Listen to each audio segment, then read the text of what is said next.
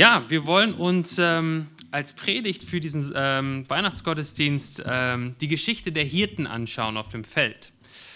Und ich weiß nicht, ob es euch Männern unter uns äh, so geht wie mir. Ja, also wenn wir irgendwie die Information bekommen, dass ein Baby geboren ist, dann nehmen wir die Information irgendwie wahr in unseren Köpfen, in unseren Männerköpfen und man speichert sie auch irgendwie in seinem Kopf ab, so und so hatte ein Baby bekommen. Und dann triffst du irgendeine Frau in deinem Leben, das könnte deine Ehefrau sein, deine Mutter oder deine Oma, du triffst irgendeine Frau und du sagst, hast du schon gehört, so und so hat ein Kind bekommen. Und das Erste, was sie dich fragen wird, diese Frau, wer auch immer das ist, ist es gesund? Welches Geschlecht ist es? Wie heißt es? Größe und Gewicht. Ja, und ich komme meistens noch bis zum Geschlecht. Ich weiß, ob es gesund ist oder nicht, ob es ein Junge oder ein Mädchen ist, aber dann hört es meistens schon auf. Und Frauen hier schütteln wahrscheinlich den Kopf, weil sie schon viele solche Situationen erlebt haben mit ihren Männern, wo sie sagten, so und so hat ein Baby, keine Ahnung, wie groß es ist, keine Ahnung, wie lang es ist, ist gesund, das reicht mir. Aber irgendwie gehört ja Größe und Gewicht einfach dazu, zu einer gut informierten Geburtsanzeige. Es sind immer die gleichen Angaben, die gemacht werden. Und, und wir wissen nicht ganz genau, wie die, wie die ersten oder wie die Geburtsanzeige im ersten Jahrhundert in Jerusalem waren. Die da auch Gewicht, wahrscheinlich haben die das Gewicht dann nicht, äh, nicht angegeben, aber es gab wahrscheinlich auch einen gewissen Standard. Etwas, was man gesagt hat, irgendwelche Informationen, Standardinformationen, die man weitergegeben hat, als ein Kind geboren, geboren wurde. Und vielleicht haben damals die Männer, das weiß ich nicht, das lesen wir auch nirgendwo, haben die Männer vielleicht auch da schon die wichtigen Eckpunkte der Geburt vergessen. Und so kamen und gingen die Geburten auch im ersten Jahrhundert dort in Israel. Und es war immer der gleiche Standard, immer die gleichen Informationen, bis irgendwann Jesus geboren wird. Und die Geburtsanzeige von Jesus ist so völlig anders, so völlig radikal anders als das, was man gewohnt war. Und das lesen wir in dieser Geschichte mit den Hirten auf dem Feld. Die meisten kennen diese Geschichte, aber da sind Hirten, die liegen nachts auf dem Feld und gehen ihrer normalen Tätigkeit nach. Ja, Hirten waren einfache Menschen ohne großen Einfluss auf die Gesellschaft. Sie waren in einer Ecke von Israel, die auch nicht super einflussreich war. Es war in der Nähe von Bethlehem. Das war so eine kleine Stadt, ganz unbedeutende Stadt. Und so lagen sie da auf dem Feld und hüteten ihre Schafe. Und mitten in diesen normalen Arbeitstag der Hirten kommt diese außergewöhnliche Geburtsanzeige. Ja, ich weiß nicht, wie, wie ihr eure Kinder, wie ihr das gemacht habt, als ihr Kinder hattet, äh, wie, wie ihr das publik gemacht habt. Ja, also heutzutage ähm, sind es wahrscheinlich die Social Media Posts, ja, also auf Facebook oder TikTok oder Instagram oder wo auch immer man sowas dann verbreitet. Vielleicht Leute, die etwas älter sind, die haben irgendwann mal E-Mails auch benutzt. Das ist ja auch, das, das wird ja auch immer weniger ähm, vielleicht ein Videoanruf ähm, oder für Leute, die vielleicht vor 30 Jahren Kinder hatten, vielleicht war das sogar noch die Zeitungsanzeige. Ja, sowas gibt es vielleicht auch noch, gab's, war, war damals ganz normal.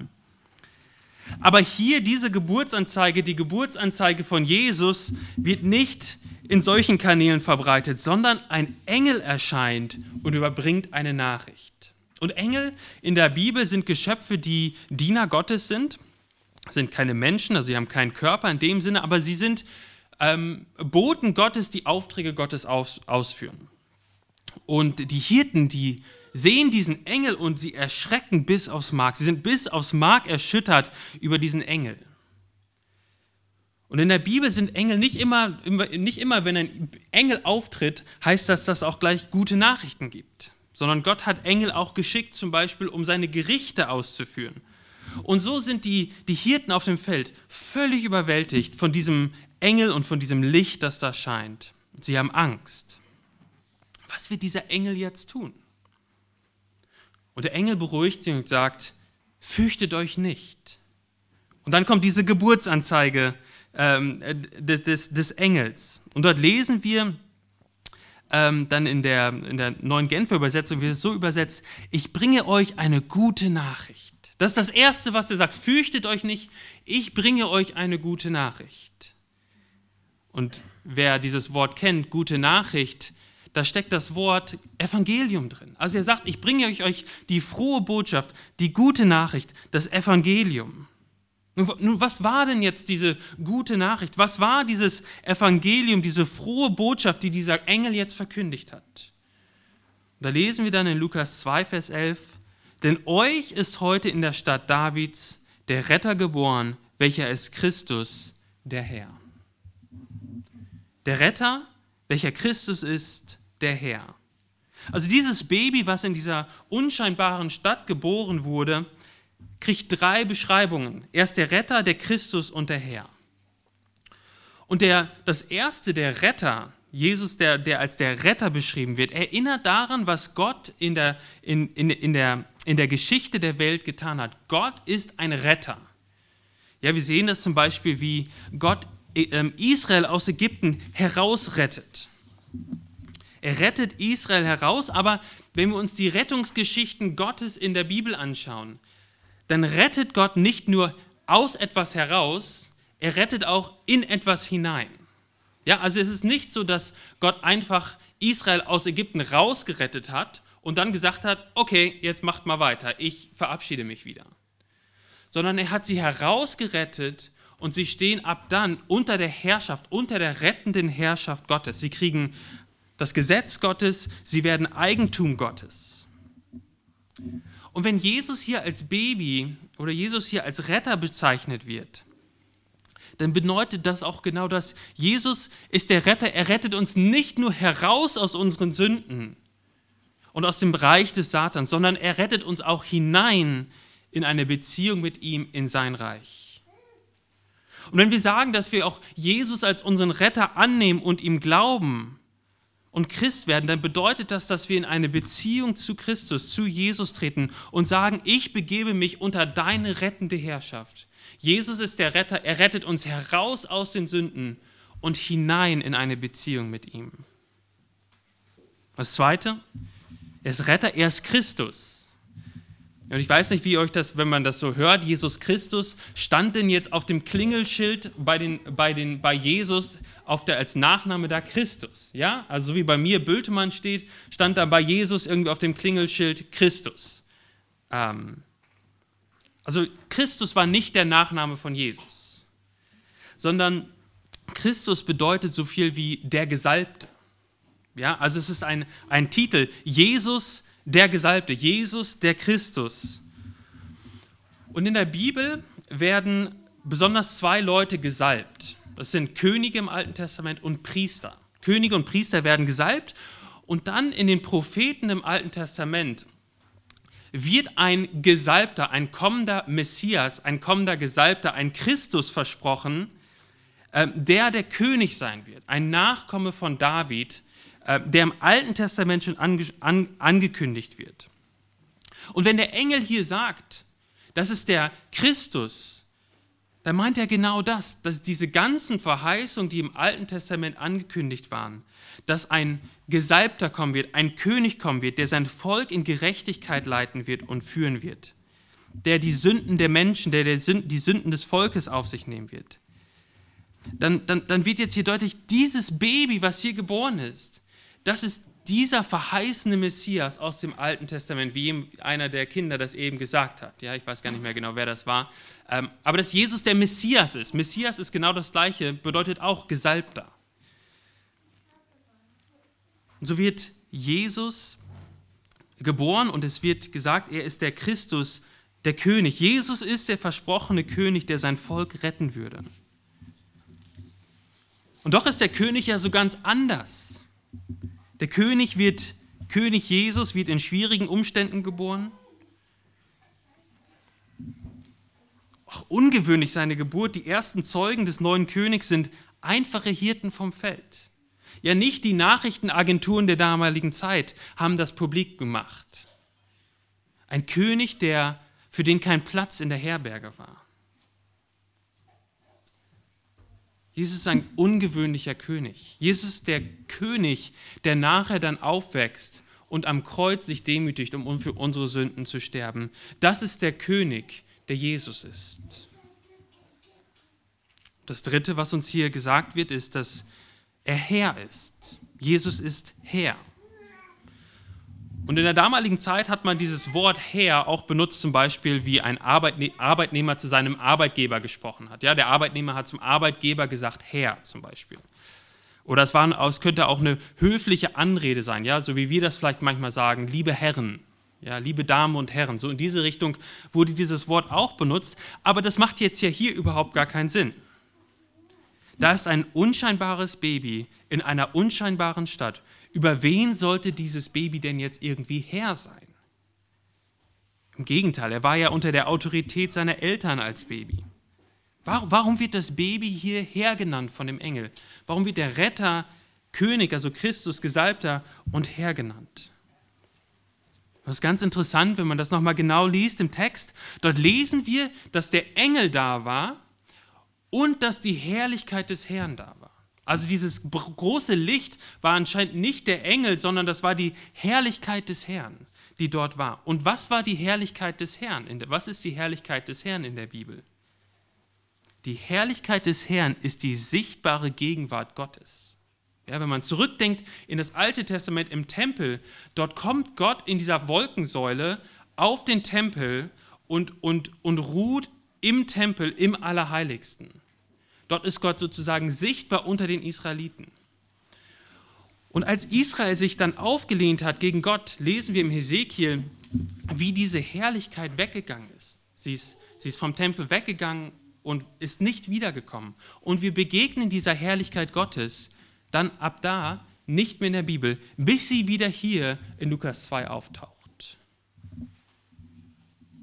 Gott ist irgendwie wieder da, aber wie, wie ist Gott da? Wo ist Gott denn jetzt?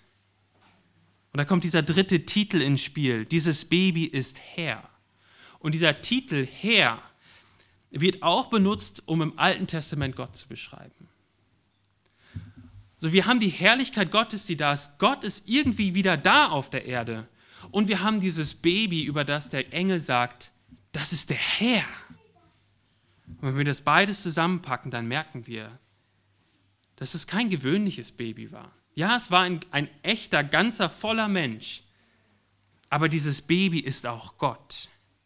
Die Herrlichkeit umleuchtet den Engel und er sagt, dieser Engel sagt, es ist der Herr.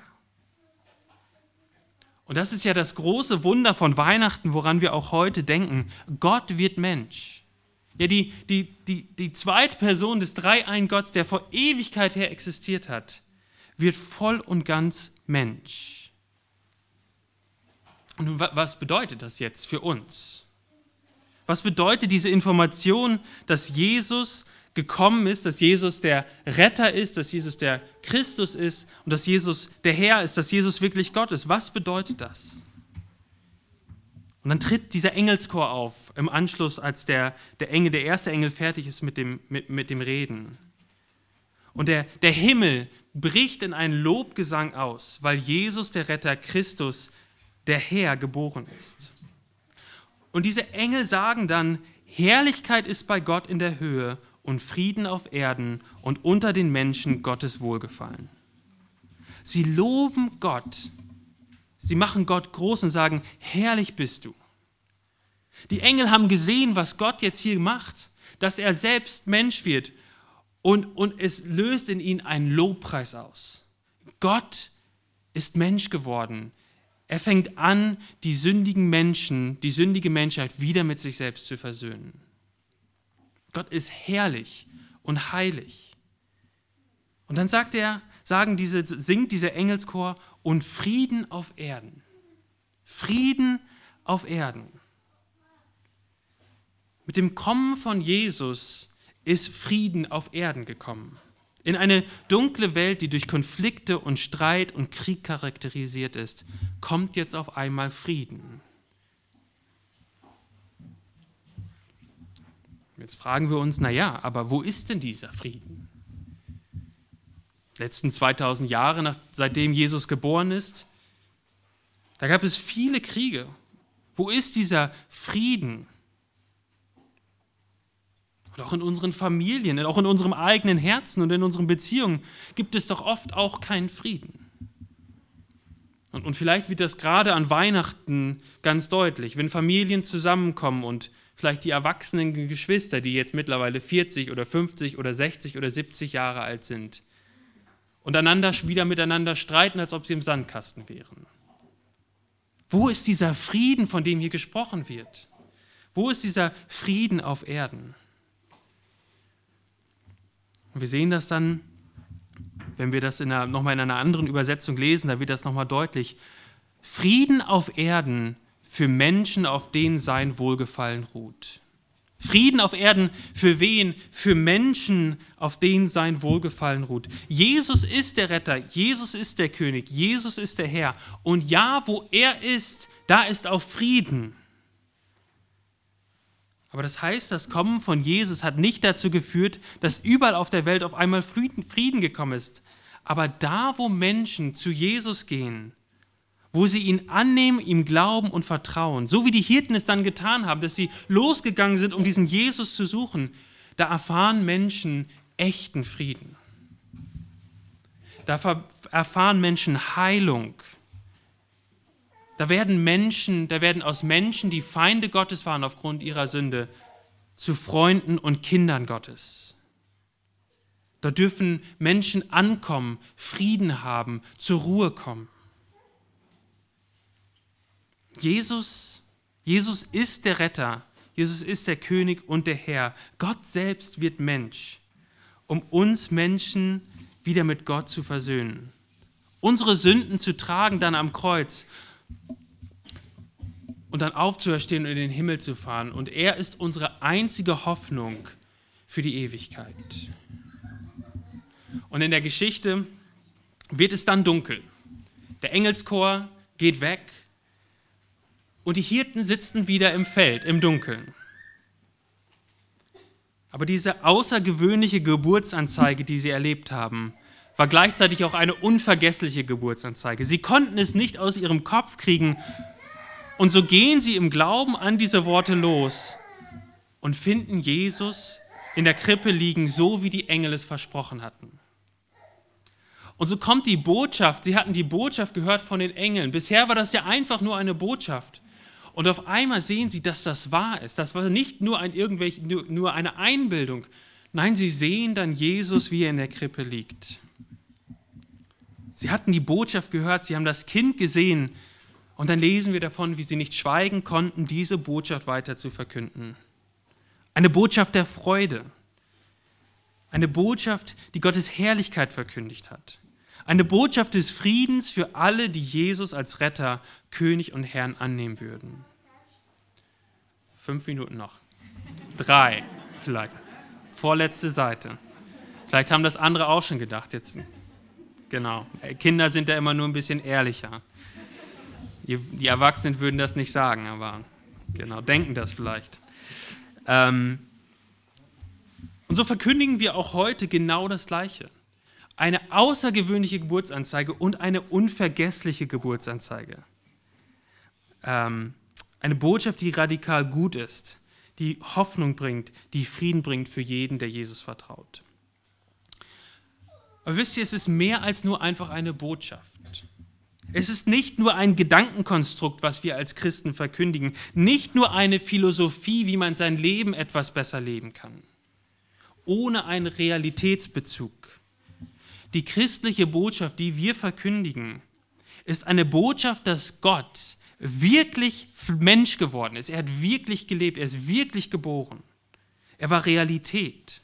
Und das ist genau das, was die Hirten verstanden haben. Sie haben die Botschaft gehört, sie haben Jesus gesehen. Jesus war wirklich Mensch, er hat gelebt, er ist gestorben und er ist auferstanden. Und das ist auch heute, heute Nachmittag, die frohe und freudige Botschaft ist die Botschaft, dass Christus der Retter ist, der König und der Herr. Und er ruft dich auf, jeden einzelnen von uns, und sagt, vertraue mir, folge mir nach und ich werde dir Frieden geben. Echten Frieden. Echten Frieden. Ich werde dich versöhnen mit deinem Schöpfer.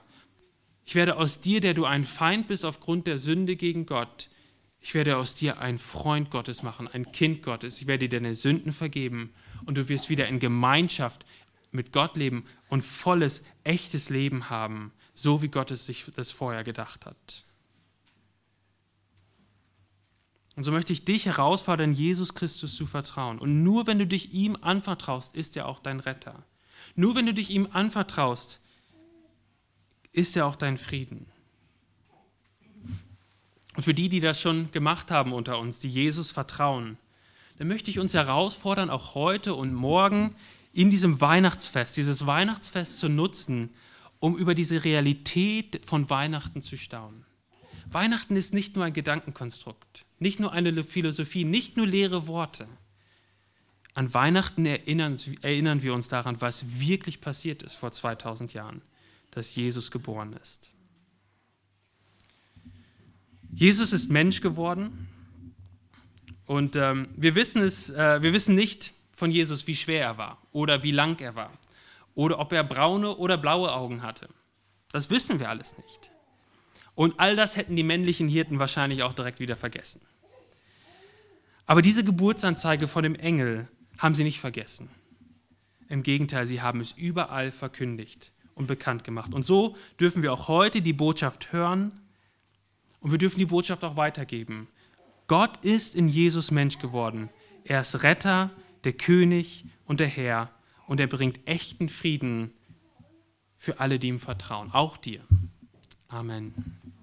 Lass uns noch kurz beten. Himmlischer Vater, wir danken dir für diesen Tag. Wir brauchen als Menschen immer wieder diese Erinnerung, ähm, ja, wo du uns, wo wir, wo wir uns ganz besonders auf etwas konzentrieren können, weil wir es sonst vergessen. Und so danken wir dir für diese Erinnerung äh, an, für Weihnachten und wollen dich bitten, dass wir das wirklich groß wird, auch in unseren Gedanken und unseren Herzen, dass du wirklich Mensch geworden bist, dass es Realität ist. Und lass das in unseren Herzen hell scheinen. Amen.